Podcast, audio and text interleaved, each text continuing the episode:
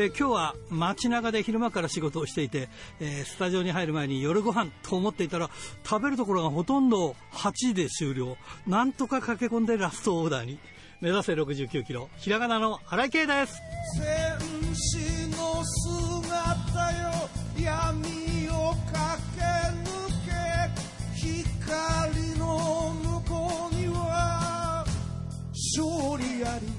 えー、あの緊急事態宣言が終わってマンボウになってもやっぱり飲食店は8時終わりなんですねあんまり知らなくてね結構外食が多いんでね夜の時間帯は不便だねところでえー、ラジプロ公式ツイッターができましたんで、よろしくお願いします。HBC ラジプロでちょっと弾いてみてください。よろしくお願いします。ということで、今週も元気に張り切ってまいりましょう。まずはこちらからです。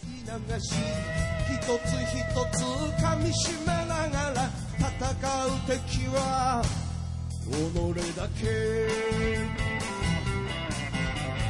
チャンピオンベルトだけじゃないさあ、今日のゲストはこの方です。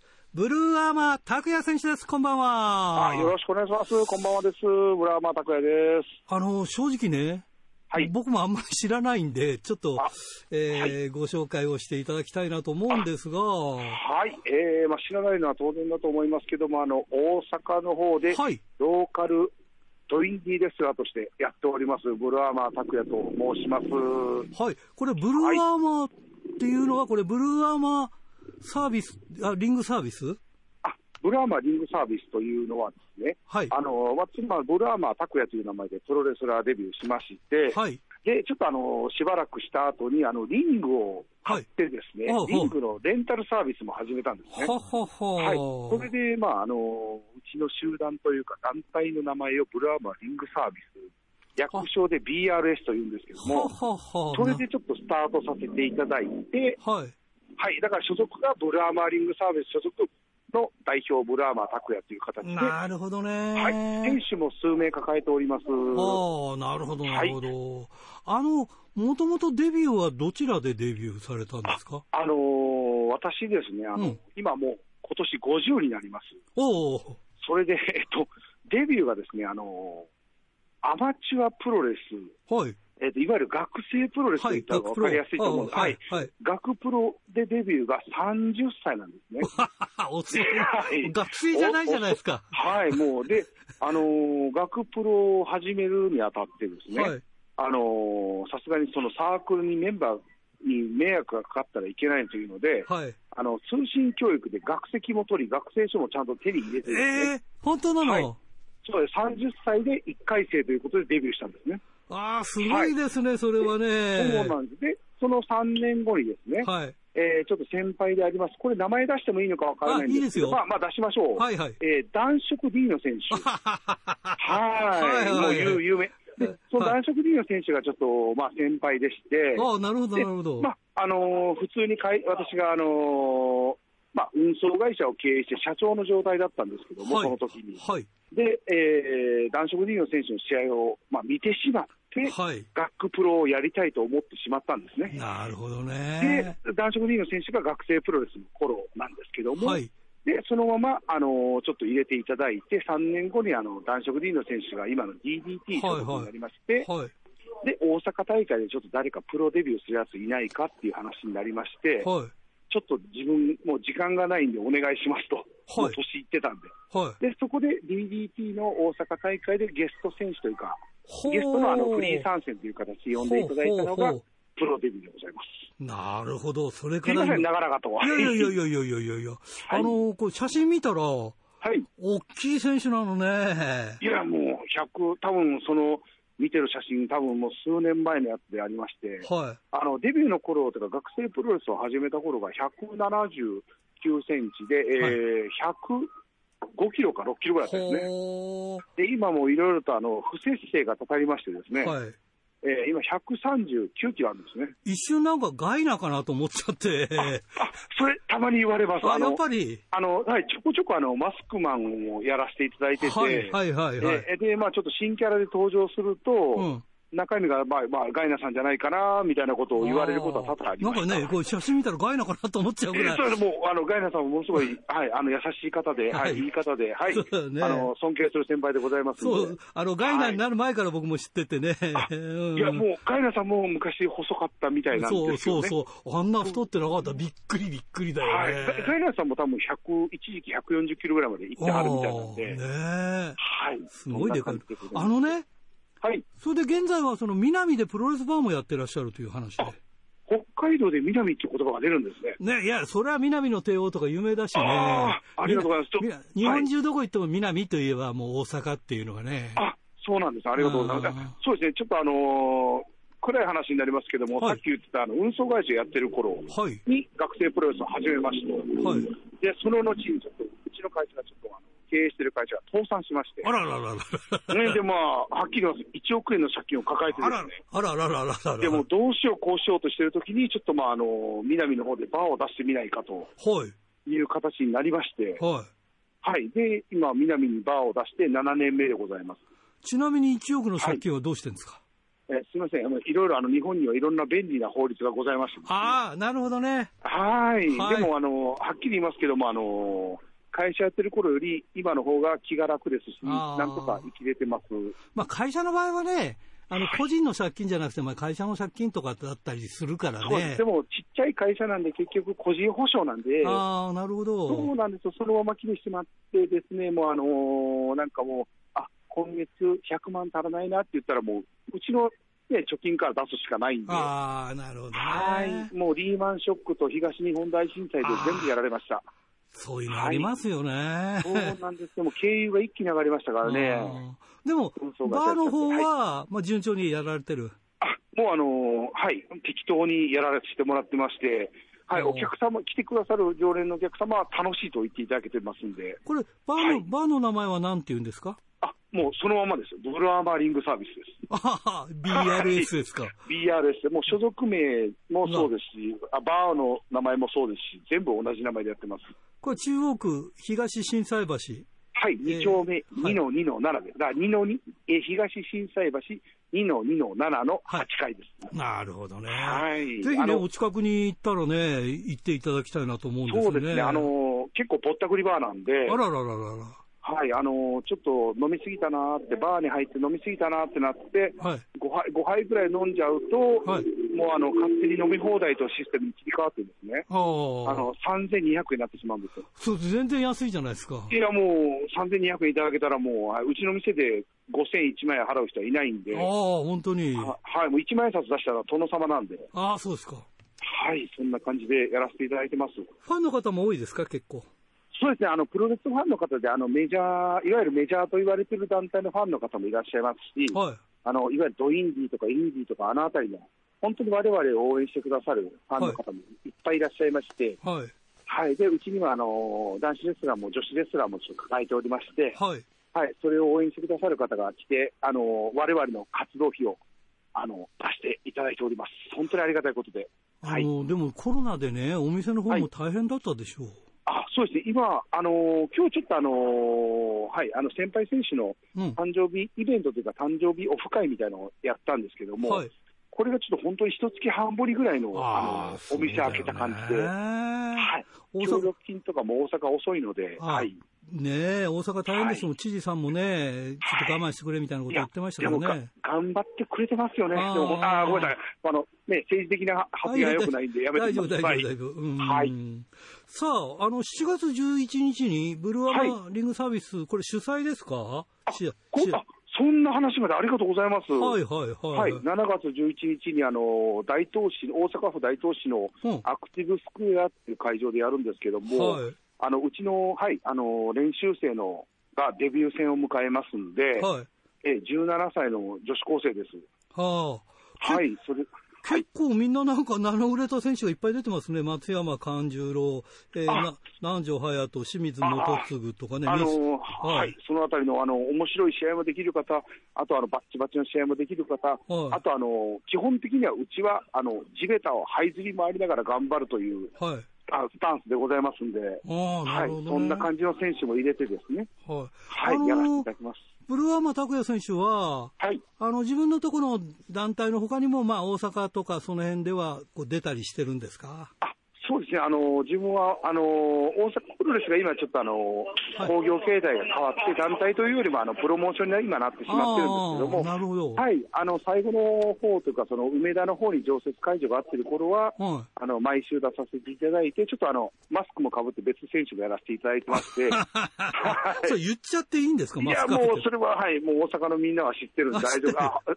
大丈夫でございます。ので、はい、でまあ、自分の場合はその、あの、なんていうんですかね、その、うん、あのデビューしたての頃はちょこちょこ体も大きいんで呼んでいただけてたんで、はいはいはい、でそれで今、こうなって、その下の子たちを従えるようになったときに、そのできるだけ作った人脈で、この子たちにいい目を見せてあげたいっていうのが、今の私のスタンスなんですね。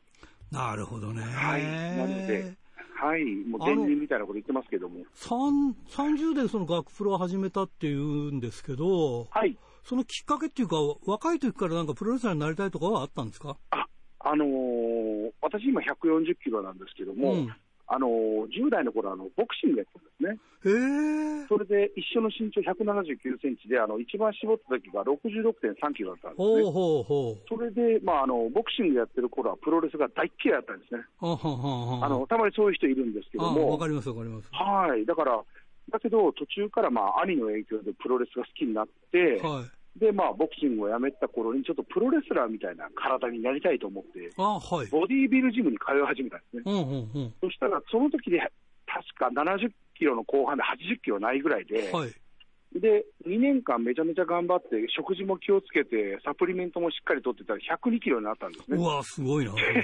あれ？と思った時に、あの、うん、あれ？俺、プロレスラーみたいな形になってないかなと思ってて で、そんな感じの時にたまたま学生プロレスの興行を見に行ったんですよね。そしたらまだ学生プロレス時代の男色ディーノさんがいて、はいはいはい、めちゃくちゃ面白かったんですよ。まあ、今でもあの人はもうすごい人なんですけども、はい、それで結局その後すぐその学プロのところに連絡取って、もう30やけど入れてくれないかなっていう話をしたら、あのもう今、人がいなくて困ってるんで、もう性別、国籍問わず、職業問わずです、年齢問わずですって言ってくれたんで、で行って、まあ、ちょっと人生を変えられちゃいましたね、おかげで。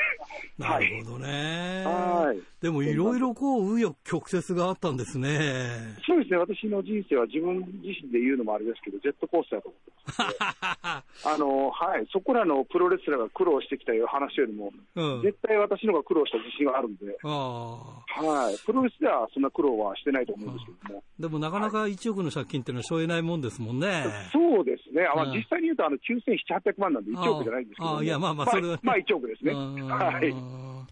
いや、もう本当にね、はい、でもまあそんなことがあったらそうもしれないっていう感じですけども、今はね、楽しくやってらっしゃるんだったら、それに越したことはないですよね。と思います。すいません、なんかもう本当に北海道からわざわざ聞いていただいて。いやいやいやいや、今も、ね、今は全国で聞いてますから。ああ、ごめんなさい、こんな話を。大丈夫です。全国、あの、全国どころか世界中で聞いてますからね。ああ、ごめんなさい、すいません、もう。本当本当。はいだからもう、急にあの広がったと思いますよ、ブルーアーマー拓也選手の名前が。ああ、嬉しい、はい、でもうちの番組はね、もうね、28年、もう9年目になるから、あ、あのー、すごいマニアックな人が多いから、みんな知ってると思うんだけど、結構。なるほど。うん。はい。オタクの方というか。ね、はい、うん、だから本当に、いろんなとこまで知ってる人が多いんでね、ファンでね、僕より知ってるファンがいっぱいいますからね、いやいや、なるほど。大したもんだなって思いますね。はい、うちの店でもお客さんいっぱいそういう方いますけども、はい。全部、はい、私がうるせえって言ってますんで。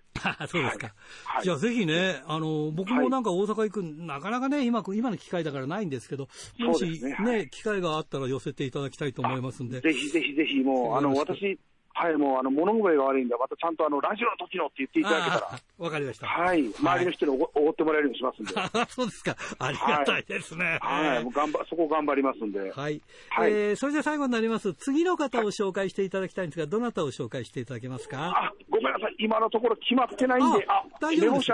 いくらかついてますんで。あ、大丈夫です、大丈夫です。はい。えー、なんとか何人かで。はい。えー、じゃあ来週。楽しみにしてるんですんで。はい、そんな感じでお願いできれば助かります。はい。それじゃあ本当に最後になります。えーはい、全国のファンの皆さんにメッセージをお願いします。ありがとうございます。えっ、ー、と、ブラーマー、リングサービス代表ブラーマー拓也です。えー、大阪南、えー、でバーをやっております。えー、バーテンダーは私はじめ、えー、女子、うちの抱えている女子レスラー、男子レスラーがちょこちょこ入ります。楽しいバーですんで、一度足をお運びください。よろしくお願いします。7月11日、工業もやります。お願いします。ドクターはい、どうも。今週もよろしくお願いします。よろしくお願いします。今日は、あれですか、新木場ですか？いやあの一応ですね、はい、あの番組の中でよくあの日曜の深夜にお送りしておりますというようなですね感じでお話しておりますけども、今日はですね、木曜の夜を今ですね、はい、えー、で、えー、後ろトラックの音がちょっと聞こえるかもしれませんけどもね、はい、これ大日本のトラックの音ですね。あなるほど、ね、今撤収中ということでございましてですね。はい、ね、いつもあの木曜日に撮ってますってバンバン言ってたもんで。あ、なんだ。あ、そうですか。そうです。今、今ちょうどですね、後ろ小林さんが歩いて帰ってこようとするところだったりしますけどもね。はい、はい、えー、そんな雰囲気の中でお送りしておりますけれどもですね、はい、えー、6月24日、一期当選のですね、はい、えー、大日本の新木場大会、一期当選の準決勝2試合が、えー、今終わったところなんですけどね。伸びに伸びたやつですよね。そうなんですね。まあ、あのー、ね、大日本はその、工業がね、知事お休みしてたもんですからね、はい、その、えっ、ー、と、6月20日ですか、日曜日に、はい、えー、激突という、えー、ゼロワンとの合同工業ですね。はい。まあ、これが始まって、そのまあ大日本工業再開というふうにあの週刊プロレスのモバイルにも書いてありましたけども、まあ、はい、実際、大日本プロレスの工業としての、えー、試合がですね、あの再開されたの、これ、まあ、道場マッチを除くと一発目ということになりますけどもね。そうですか、えー、はい。であのー、結構ですね、あの、うん、今日はですね、あのお客さんも入りも良くて、はい、はい、で、いい雰囲気の中で、もう決勝戦じゃない、準決勝2試合が行われたという形になりましたね。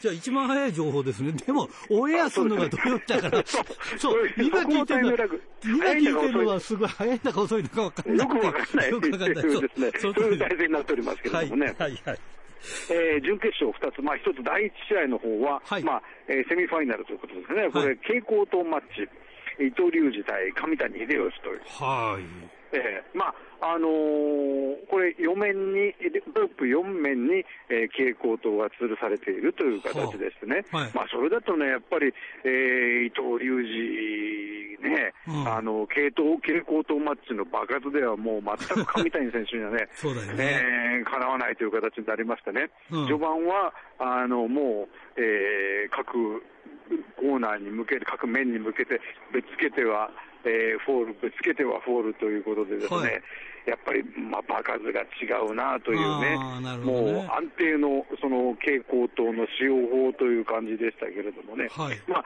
途中からですね、あの椅子を投げつけた上でタックルで倒すとかですね、はい、それから、えー、殺人バックドロップをですね、狙おうとした、まあ、これは未遂に終わりましたけれども、そういうような展開もあって、あのひょっとしたらこれ途中ではですね、あの上谷選手が、えー、勝つかというシーンもあったんですが、はい、えー、最終的にはですね、えー、ドラゴンスプラッシュで12分56秒と言いましたかね、伊藤隆二選手の勝ちと。やっぱりね、経験値の差がね。うん、まあ、ということはありますけれども、うん、だけどもやっぱり上谷選手ね、あのまあえー、まだデスマッチ、まあ、転向宣言をしてから1年にならないわけですからね。うんはいで、えー、なかなかね、やっぱりあの体も大きくなって、重厚な試合を見せるという意味合いではですね、はい。あの非常に面白かったと思いましたね。あなるほどですね。でやっぱりまあ蛍光灯マッチといっても、まあ、蛍光灯と、えー、椅子が使われるわけですけれども、うん、まあ、やはり、あのー、攻撃としてはね、その上谷選手は、えー、椅子を中心にした攻撃、まあ、ハードコア寄りの攻撃が多かったようには思います。なるほどね。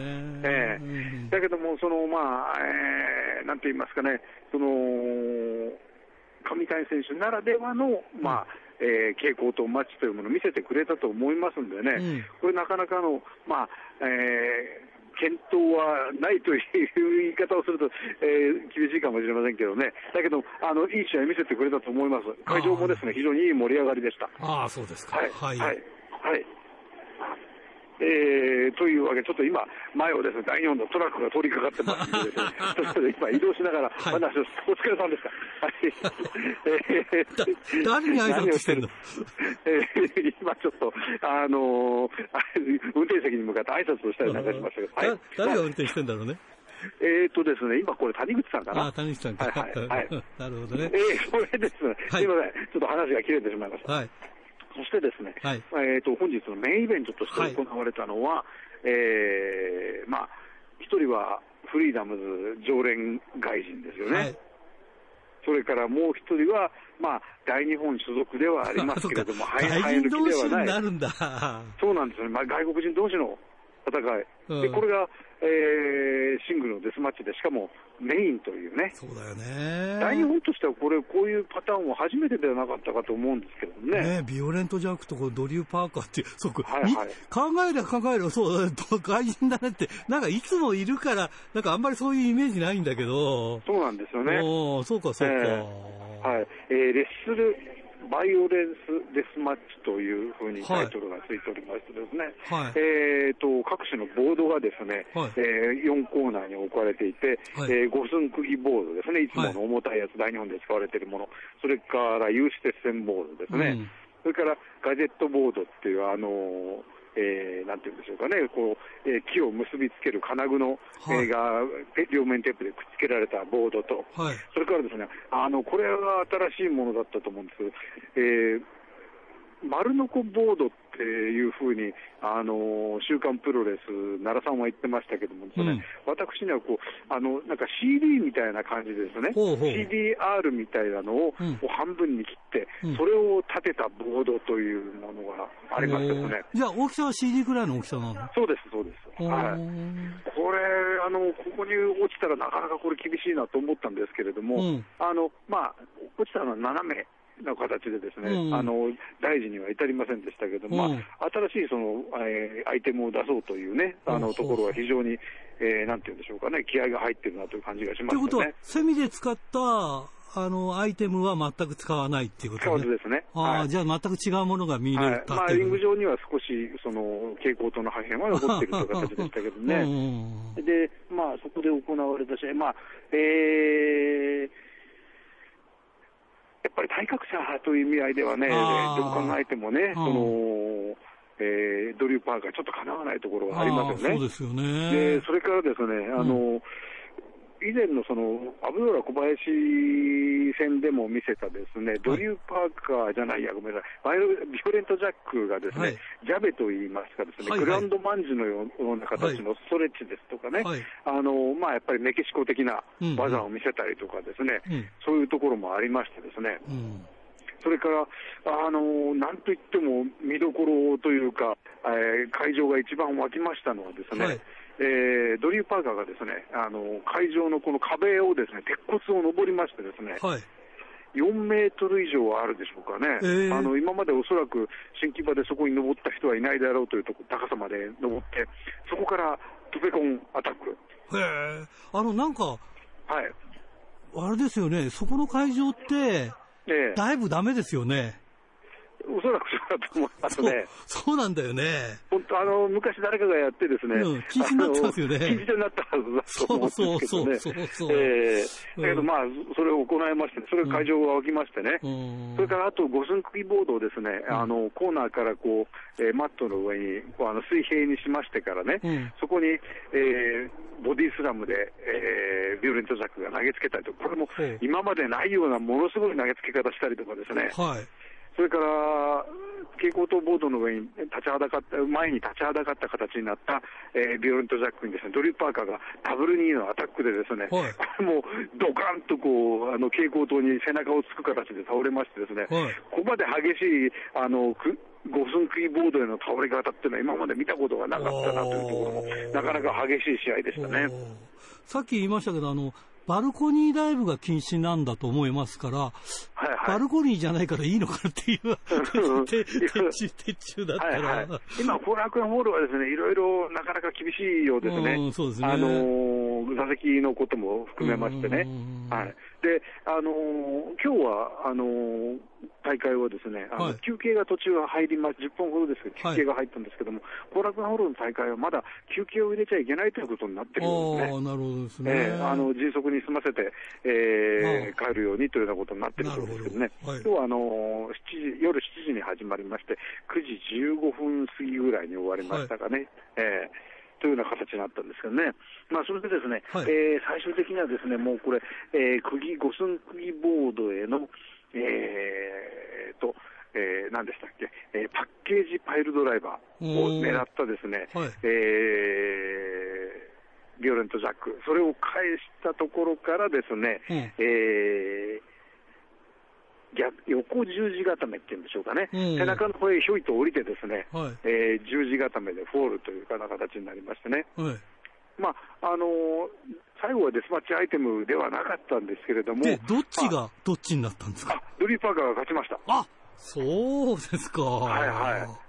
大逆転みたいな感じですか、じゃあ。そうですね。はい。まあ、だけども、それ、それまでのですね、あの、戦い方がですね、説得力がありましたんでですね、はい、えー、非常に納得でしたね。お客様も大満足というような雰囲気でしたけれども。なんかドリュー・パーカーがここまでやるとは思いませんでしたね。そうなんですよね。あの、正直ですね、私も、あの、ドリュー・パーカーという選手はですね、まあ、なんて言うんでしょうね。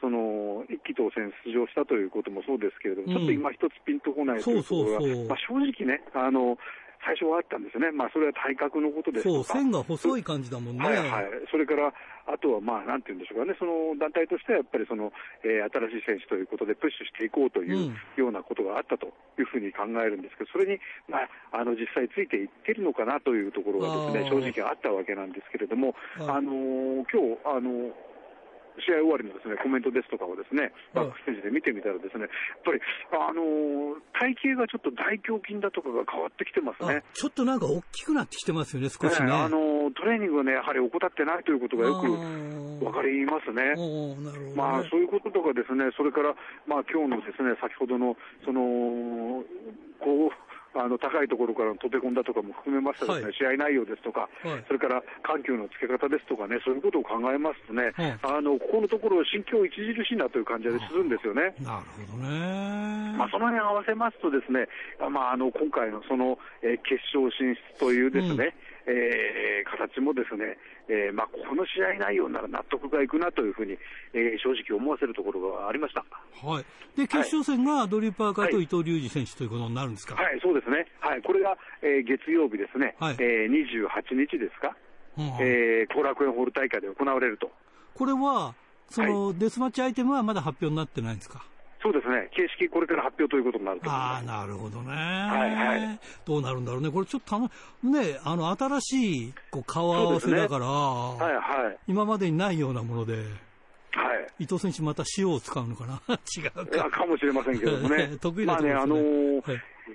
なんていうんでしょうかね、その伊藤隆二対上谷で、うん、そのまあ、上谷選手が勝つことを期待してた方も少なからずいるだろうと思うんですよね。はいであのそれによって、例えば、まあ、日本人のそのデスマッチトップの座がですね、うん、えー、変わるんではないかというふうなね、はい、えー、ところもあったかもしれないと思います、まあ、そういう人は結果だけですね、こう文字面で見ると、なんだ、また伊藤かっていうふうなね、うん、えー、ことを言う人もいるかもしれないですけれども、やっぱりね、今日の試合のそのクオリティといいますかね、まあ、もちろんこれは上谷選手の、ね、頑張りもあってだと思うんですけれども、それを見ますと、えーまあ、今回は伊藤隆二決勝進出も納得だなという感じがしました。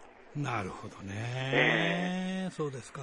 はい、まあね、あとはあれですね、うん、あの他にも、あのー、アブドラ小林選手、この間、鈴木数戦の後のせいがかもしれませんけど、スキンヘッドに戻りましてですね。ああなんか髪の毛切られたとかなんかさえ。ー、されてましたよね。それで結局、スキンヘッドに戻ったようでですね、それで、えーまあ、またなんか武将髭みたいな髭が伸びたらですね、また今までと違うものになって、なんか新しい哺乳類みたいな形になりましてですね。じゃあなんか、もう徐々に徐々にこうなんかこう変わっていってるんですね。進化してるのか、退化してるのかよくわかんないけど。ええ、まあ、それがですね、今度7月のですね、北海道ツアーでも見られるのではないかと思ってますけどね。ぜひとも皆さん会場で生で、そのアブドーラ小林の、あの、進化か退化が変遷を見ていただきたいなというふうに思いますよね。はい、わかりました。じゃあこれ楽しみですね。はい、楽しみですね。はい。まあ、それが終わりました後ね、また北海道ツアーですからね。そうですね。そうだ、あれですね、あの、函館大会は、石川祐希選手のね、えー、凱旋試合大会。そういうことで、今回初めての凱旋だそうですよ。凱旋大会だそうです。それも非常に大変楽しみですね。そうですね。はい。はい、ということで、えー、ホットな話題ありがとうございました。はい。ホットな話題をゆっくりお送りする番組ということですね。はい。ということで。はい。じゃあ、また来週もよろしくお願いします。はい、来週もよろしくお願いします。おはがきルチャリブレえー、ラジオネーム、富山県高木克彦ちゃんからですね。新井さんが昔と比べて DDT は点々点はよくわかりますよ。えー、個人的には高木三四郎大社長が普通のプロレスに力を入れ始めた時、えー、DDT はどこに向かっているんだろう？クエスチョン。えー、失礼ながら DDT が今更普通のプロレスに力を入れても、新日本プロレスには絶対勝てないよ。びっくりマーク。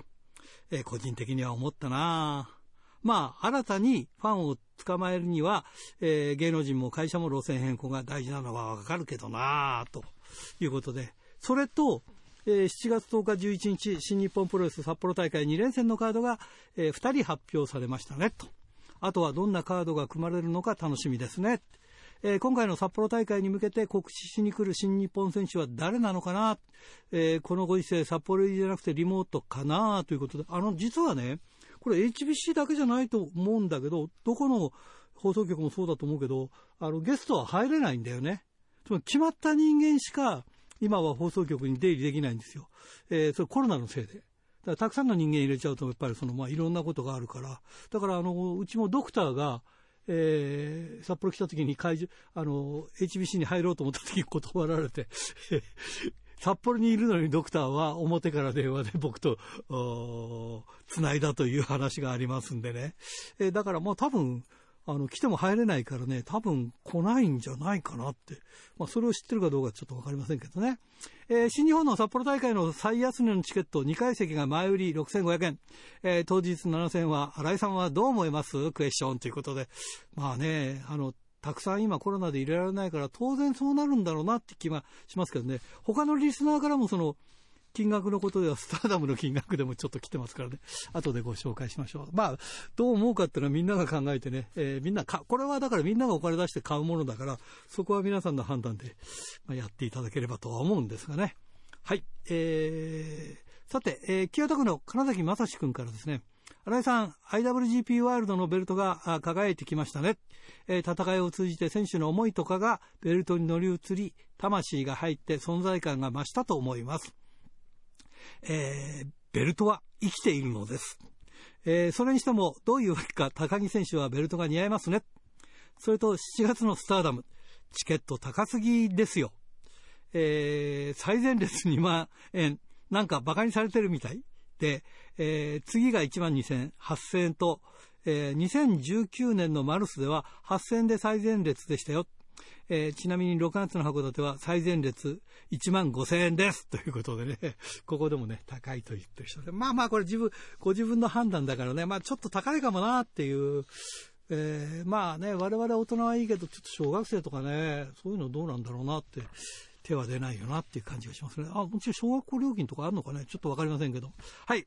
えー、ラジオネーム、豊田勲君、白石区からですね、えー、天龍プロジェクトで現在 IJ タックオーダー決定トーナメントが行われていますが、えー、決勝に駒を進めたのが、ハッとしてグッド、原健翔太と、矢野徹組という渋いというか、通好みの組み合わせになりましたね。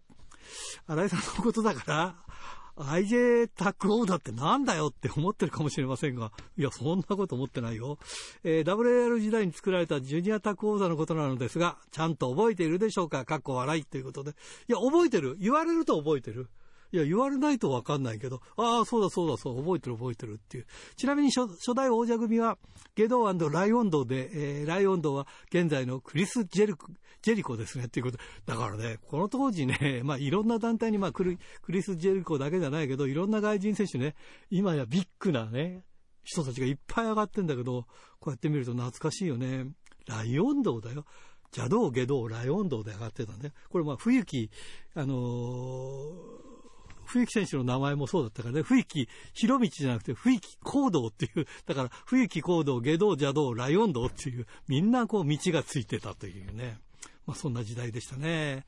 えー、ドラゲーのオープンザえー、ツインゲート統一タッグ王座は、オープンザツインゲートと IJ タッグ王座を統一したことから、この名称になったんですよね。っていうことでね、よく知ってるよな。たかがベルト一つと思うかもしれませんが、ベルト一つも歴史があるわけです。荒研はもちろん、翔太も矢野もプロレスがうまい選手なので、うまい選手を便利屋扱いしないで、業界全体でちゃんと押し上げてほしいなと思います。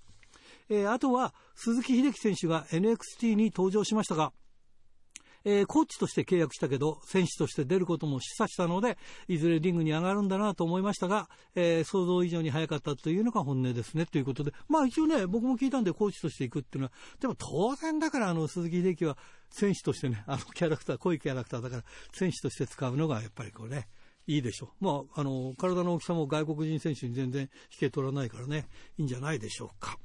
えー、千歳市ラジオネーム、大和武さんから、新井さんこんばんは。こんばんは。えー、6月8日に新型コロナウイルス陽性判定が発表された、えー、大日本プロレスのグレート小鹿会長79歳が6月16日、えー、自身の回復と完治を報告しました。合わせて陽性確認された伊藤隆二選手ほか、7選手の就業制限解除の発表もありました。えー、入院中は知人から大丈夫ですかと電話が鳴りやまず、えー、地元の北海道の一部では死亡説も流れそうになったそうですと。勝手に流すんじゃねえよって感じですけどね。えー、小鹿会長は6月22日と7月13日にワクチン接種を予約して、え、ここまで長生きしたのにコロナなんかに負けてたまるかなと思った。だけど、オイラの場合は高熱も嘔吐感もなく症状が軽かったのが不幸中の幸いだった。てんてんてん。えー、グレート小鹿79歳生きてますと強調していました。えー、小鹿会長は回復間もないということで、6月26日の天竜さんの解説の全日本プロレス東京大田区総合体育館大会への出場は見送られましたということでね、まあまあね、えー、こんなご時世ですから、お大事にというかね、えー、まあ、えー、のんびりやっていただきたいなと思います。えー、苫小牧市ラジオネームひじきさんからね、新井さんいつも楽しく聞いてます。えー、ワクチン接種券届いてよかったですね。北海道は感染者、えー、特に亡くなる方が多いので、えー、やはり遅めな気がします。遅いんだよね。早く若い方もどんどんやってくれたら良いのですが、ということでね、実はですね、あの、まあ、接種券の中に、あの、自分のかかってる病院行ってくださいっていう感じで、で、病院で予約したんですよ。そしたら病院の方からね、もし集団接種の方が早ければそっちで受けてください。構いませんよって言われたんで、あ、じゃあって集団接種の連絡して。で、パークホテル電話したらもう、もういっぱいいっぱいだった。その前の日かなんかだったら大丈夫。それインターネットで調べた時にもうすでになかった。それでこう、コンベンションセンターが空いてたんで、ちょっと早くできるようになったんで、そっちに今乗り換えようかなと思って、ちょっとなんか薬の種類は違うようなんですが、まあそういうような情報でね、とりあえずあの、かかりつけじゃなくても、まあそこでいいと言われれば、えー、集団接種会場で早くやれるなら、なるべく早くやった方がいいですよね。でもね、なんか違う薬になったら、2週間早く取れたんですよ。2週間かな ?1 週間早く取れたの。ところが、えー、そっちの薬だと4週間後に打つ。前の薬だと3週間後。だからね、2回目の接種は同じになっちゃった。1回目早いけど、まあいいか。1回目早いだけでもいいかと思って、今そういうことでございますんで、えー、お悩みの方、ぜひなんかまあそういう情報をお使いください。ということで、えー、おはがき、ルチャリブルでした。さあ、今日のゲストはこの方です。大日本プロレス、石川祐希選手です。こんばんは。あ、こんばんは。よろしくお願いします。はい、よろしくお願いします。いよいよ、よろしくお願いします。北海道シリーズが、はい、えー、間近にという。そうですね。楽しみでしょあ、北海道、はい、楽しみです、僕は。今回、あの、函館あるんだね。函館が、はい、7月14日に。そうだよね。はい。えー、石川選手の凱旋工業ということになるのね。はい、そうです。あの、こう、こういう形で凱旋工業っていうのは何回かやってんの？いや、僕は初めてです、今回は。初めてなんだ。じゃあもう、力入れてこうチケット売ってますか？はい、なんとか頑張っております。あのさ、ところで、コロナで大変だったでしょ、はい、皆さん。そうですね、ちょっと今、6月前半は大日本プロレスとして、なかなか大変な時期になっておりました。石川選手自体は大丈夫だったの、はい。あ僕も6月の頭にコロナ陽性になりまして、あららららら、はいはいはい。だから今もう完治して、うん、試合にも復帰しております。あの、私の知り合いは、まあ、年の方だけどね、あの、はい、肺が8割しか動かないっつって、はい、あの、あはい、うん、そういう後遺症とかは大丈夫なの？はい、今のところは何も出てないですね。でも大変だからね、気をつけてくださいね、その辺もね。はいなかなか。うん、いや、デスマッチファイターでもやっぱりコロナにはかかるんだなっていう感じだよね。気をつけてはいたんですけども、うん、いや、こればっかりはね、コンタクトスポーツだからさ、はい、誰かかかっちゃったり、周りにかかってるのいたらずっと一緒にいるからさ、そうですね。なるよね。そうなんですよ。うん、小鹿さんも陽性になったんだよね。あ、はい、そうなんです。最近会ってますか？会ってない？あ、一週間ぐらい前に道場でお会いしました。元気だった？はい、元気にしておりました。本当ね、78かな、今度。78ですね。うん、元気、元気だよね。いや、会長はすごいですね。元気です。元気すぎるよね。元気すぎます。ちょっとね。でもみんなも大変で、で、はい、今日、まあ今日は木曜日なんで、今、あの、あれですか、えー、終わったところ、試合が。今、はい、試合が終わって、大会の片付け作業をしている感じですね。なるほどね。すいませんね、こんな忙しい時にね。すいません、こちらこそ。申し訳ないなと思いますが。いやいやまあ、一応7月にこう、札幌へ来るということでね、なかなか大変だけど、はい、まあ、札幌は、え前回に引き続いて、新太平洋運輸株式会社の特設リングというところで、あの、えー、北広島のえー、山の中でね、なかなかいい雰囲気だよね、あそこね。あそこ雰囲気いいんですよ。ね他の会場にはないような感じで。前は、あの、前回はファイヤーデスマッチみたいな、なんか、デスマッチ、はい、ファイヤーというか、なんか途中から火つけられたというかね。そうですね。大変なことにもなってたけど、非常に、そうそうそうそう。まあそんな中ということで。さあ、最近どうですか？あのー、兵藤選手もデスマッチに参入してきて、はい兵藤選手は石川選手と同期ですか？はい、プロレスのキャリアは同期にあ、本当。デビューしたのは？デビューしたのは1ヶ月ほど僕の方が早いんですけども。早いんだ。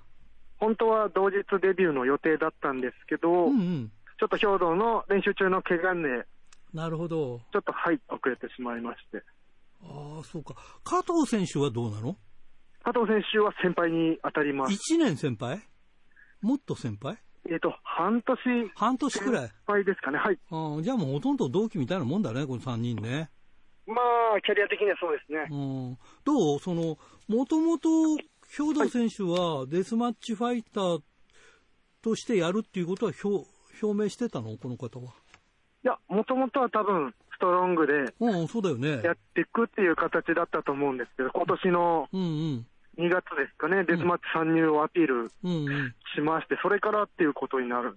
うん、石川選手はもう花から、あれだもんね、デスマッチファイターで行くっていう話だったんでしょ？そうですね、僕はもうデスマッチやりたくて、大日本に入った、はい、ので。どう急に後から追いかけられてきて？まあ、その辺はすごい意識はしてますし、ただ、僕としてはデスマッチをやってて、こう、同じぐらいのキャリアの選手っていうのが大日本に一人もいない中で1年ぐらいやってたので、うん、そういう意味ではすごく嬉しくもありますね、兵藤が入ってきたのは。なるほどね。はい。あのー、まあ、ライバルではあるけれども、はい、なんか同じぐらいの人が来たっていうね、なかなかこう、兵藤選手の試合も見たんだけど、はい、あのー、なかなかこう思いっきり良くて、あ、センスもあるなっていう感じはね、してるんですよ。ですよ。はい。ねうん。体もいいしね。そうなんです。うん。どう？少なからずジェラシーとか、ライバル心とか、その辺はどうですか？もちろんめちゃくちゃありますね。めちゃくちゃありますよ。はい。なきゃダメだもんね。いや、そうだと思います。ああ。ねえ。兵藤選手ってどこ出身だっけ？書道は愛媛県ですね。ああ、愛媛県か。はい。そうか、そうか。加藤選手が札幌だもんね。はい。そうか。じゃあまあ、北海道ではぜひぜひもうね、やっぱりこう、頑張って、みんなにこう、はい、そういう姿を見せてほしいところだけど、ちょっとあの、大会の日程をちょっと言っていきますね。はい。えー、大会の日程はどれだ？あ、これか。えー、7月9日金曜日ですね。えー、18時半から、えー、北見芸術文化ホール中ホール大会ということで、はいえー、10日土曜日が14時から、えー、帯広夢の北広場大会ということで、これはあの露店っていうかね、はい、表だもんね。そうですね。うんね。で、11日日曜日が13時開始ということで、えー、新太平洋運輸さんの、はい、えー、北広島にある特設リング大会ということですね。まあ、30、はい、36号線のそばにあります。えー、7月13日、これ1日空いて火曜日ですね、18時30分から、えー、標津市朝日サンライズホール大会ということですね。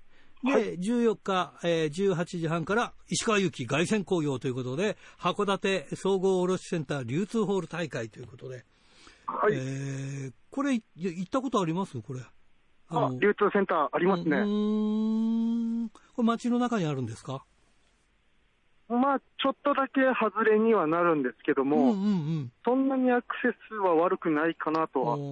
なるほど、はい、街の中じゃないと、ちんちん電車とかではないんだ。そうですね、まあ多分函館の方は車で来るような場所かなと、はい、ああそうですか、これ、えー、北海道が5日間入っております。あのね、はい、まあコロナ明けと言っちゃなんだけど、まあ明けてもいないんだけど、皆さんまあ、まあ元気でカムバックしてきてるんでね、ぜひ元気な姿を見せてほしいけど、えー、まあ今日の話はちょっと後でドクターとも話をするんでね、えー、まああんまり聞かないでおこうという部分もあるんだけど、はい、最近はいかがですか？そうですね、あの、やっぱ2週間、ちょっと自宅での療養期間で、うん、なかなか外に出たりトレーニングっていうのもできなかったんで、うんうん、正直体力の低下だったり、あそうちょっとこう、試合の感覚が鈍ってるっていうのは正直、試合してて感じる部分ではあるんですけども、まあその辺はここから上げてって、うんうん、北海道の試合の頃にはしっかりコンディション戻ってるかなとは思ってるので。なるほどね。はい。やっぱり2週間も休みだと、やっぱりいろんな部分大変だった。はいそうですね、なかなかデビューしてからこんだけ休むことも初めてだったので。あそうなの？そうですね。すごいね。あのね、はい。まあ、僕はコロナになってないから分かんないんだけど、やっぱりどはい、どっか咳が出るだとか熱が出るとか何かあったの？僕の場合は、まあ、高熱がちょっと出まして、はい。はい、そこから1週間ぐらい、こう、倦怠感というか、体のだるさっていうのがちょっとひどくてですね、ちょっと今までの風邪だったり、インフルエンザでは経験のない、はい、倦怠感にが続いてたので。高熱ってどのぐらい出ました？僕は39度7分が。うわすごいな、俺もね、扁桃腺がよく腫れる人だから、最近はないんだけど、はい。よく扁桃腺腫らして39度とかね。でも、はい、39度ってさ、フラフラで立ってられないよね。そうですね。うん。どうしたの？誰かに看病してもらったの？あ、ダメか。看病できないもんな。いや、そうなんですよ。なのでもう一人で 部屋に閉じこもって、うん、あの、熱出る前に病院行ってたんで、解熱剤を飲んで、下げるっていうことしかできなかったですね。じゃあ、どっかの隔離施設とかじゃなくて、自分の家でじっと我慢してたんだ。はい、もう2週間、人と会わず、喋らず。食べ物どうしたの？食べ物、あの、市からコロナ陽性者の人は、食べ物を毎日送っていただいてまして、うん、そうなんだ、じゃあ、玄関先とかに置いてくれるんだ。あそうなんですよ。それはそれをこう玄関まで歩いていって取りに行って、はい。で、それ食べる。そうです毎日。ちなみにどんなものをいただけたんですか？えっと、僕はですね、はい、レトルトのご飯が大体まず2週間分ぐらい、はいはい。届きまして、はい。その後毎朝9時頃に、はい。冷凍食品のお弁当のおかずみたいのが3食届いて、それを毎日食べてる感じです。は知らないからね。そうなんですよ。まあ、それも地方とか、その市とか、まあ、はい、町によっても違うんでしょうけれども。はい。あでも助かりますよね。だって動けないし人に会えないんだからね。そうなんですよ。なので食べるものには困らなかったですね。ああ、そうかそうかそうか、はい。もう十分食べられることは食べられた、それで。量的にも。まあ、でもやっぱ普段の、僕の場合、体重を維持しなきゃいけないので、そうだよね。なんで正直2週間で5キロほど体重が 落ちちゃいました。それ、食べ物だけじゃなくて、まあ、病気のせいもあるよね、いろいろとね。そうですね。熱も出て消耗してね。はい。どう？他の人たちはどんな感じなの？やっぱみんな症状がまちまちでして、うん、ほうほうほう。やっぱその味覚にちょっと違和感がある人がいたりとか。そうか、やっぱり。はい。あと、こう、はい。うんうん。どうぞどうぞ。あ、高熱は出ないけど、37度台が1週間続く人もいたりとか。うん、うんうんなんかね、あのバラモンですらなっちゃったんだもんね。そうなんですよね。だってバラモンが一番先じゃなかったの、きっと。まあちょっと順番、あれですけど、はい。そっか。まあまあ、発見された順番だから、そうだよね。まあ、バラモのせいっていうわけではないんだろうけどね。あ、それはもちろん、はい。うん。いや、でも大変だったね。はい、正直、大変な、うん。そうだよね。はい。まさかこんなになるとは思ってなかったもんね。そうなんですよ。一応徹底して、そういうのはしてたつもりではいたんですけども。うんまあ人事だからいい経験になったなって、でもいい経験でもしなくていい経験だからね、これね、こればっかりはね。本当そうだと思います。でもこれ、あれだよね、みんなにやっぱり元気な顔を見せてね、元気でやってるよっていうのは早く見せてほしいなっていう感じですよね。もちろんです。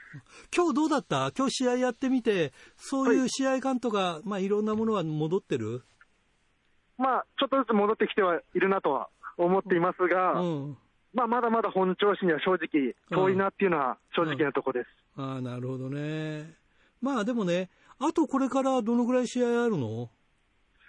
えっ、ー、と、あさってラジアントホールで大会がありまして、うんうん、その後後楽園ホール、はい、横浜の参謀ホールなんか続きまして、それで北海道？そうですね。なので結構試合は続くああ、じゃあまあその試合をしながら、はい。作っていくっていう感じだね。本当そうだと思います。うん。ぜひ、生きのいいね、ファイトを期待しておりますよ。はい、はい、もう、ばっちりやりますね。そうだね。でもさっき言ったように、兵藤君が、はい、兵藤選手が、まあ、デスマッチに参戦してきたんで、いろいろ相手も増えてね、いろんな組み合わせができて、これは楽しみですね。あ、そうですね。上谷選手も今は。そうなんだよな。入ってきて。あの、あの上谷がっていう感じで。はい。なんかね、あの、うん、上谷君の格好見てると、あの、昔 FMW の選手がね、はい、あの、ストリートファイトやってて、なんか誰かに似てるなって、そんな感じが、イメージがそんな感じがしておりますね。そうですね。うん、なんか、うん、黒田哲弘とか、なんかあの辺にも似てる感じもしますしね。わかります。ね。でもね、これからまあ楽しみですね。やっぱりまあ、まあ、まあなったから次ならないのかっていうと、ちょっとそれもよくわかんないんだけど、はい。ね、まあ、あのー、徐々にワクチンがね、皆さん打っていくから、これからちょっと大丈夫になるかもしれないので、まあ、はい、とりあえず今大変でしょうけど、体に気をつけて頑張って北海道来てください。はい、ありがとうございます。えー、じゃあ最後になります、全国のファンの皆さんに元気だよっていうメッセージをお願いします。はい。ちょっと6月前半お休みしてしまったんですけれども、こっからコンディション上げて、次の北海道ツアー、全線しっかり熱いファイト戦い抜きますんで、会場来れる方はぜひ見に来てください。ありがとうございました。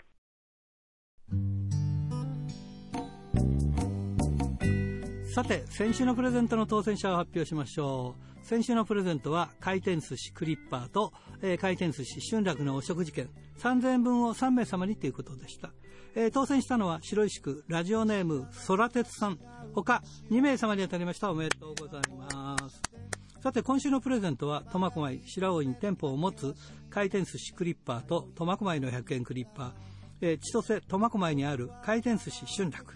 そして恵庭苫小牧の宅配店宅春楽のお食事券3000円分を3名様にプレゼントします。どしどしご応募ください。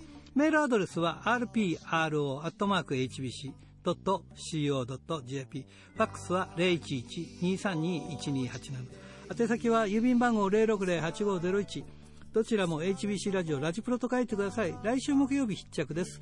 インターネットで聞く方は HBC をクリックしてください。ということで、ツイッターを始めましたのでよろしくお願いします。先ほどのワクチンの話ですけどね、ホテルエミシア、あのよくプロレスをやってる会場なんですが、えそこもやってるんでちょっと聞きましたら、あそこは市ではなくて、銅でやってるそうです。ちなみに番号も教えてくれますんで、まあそこも利用してみてはということで。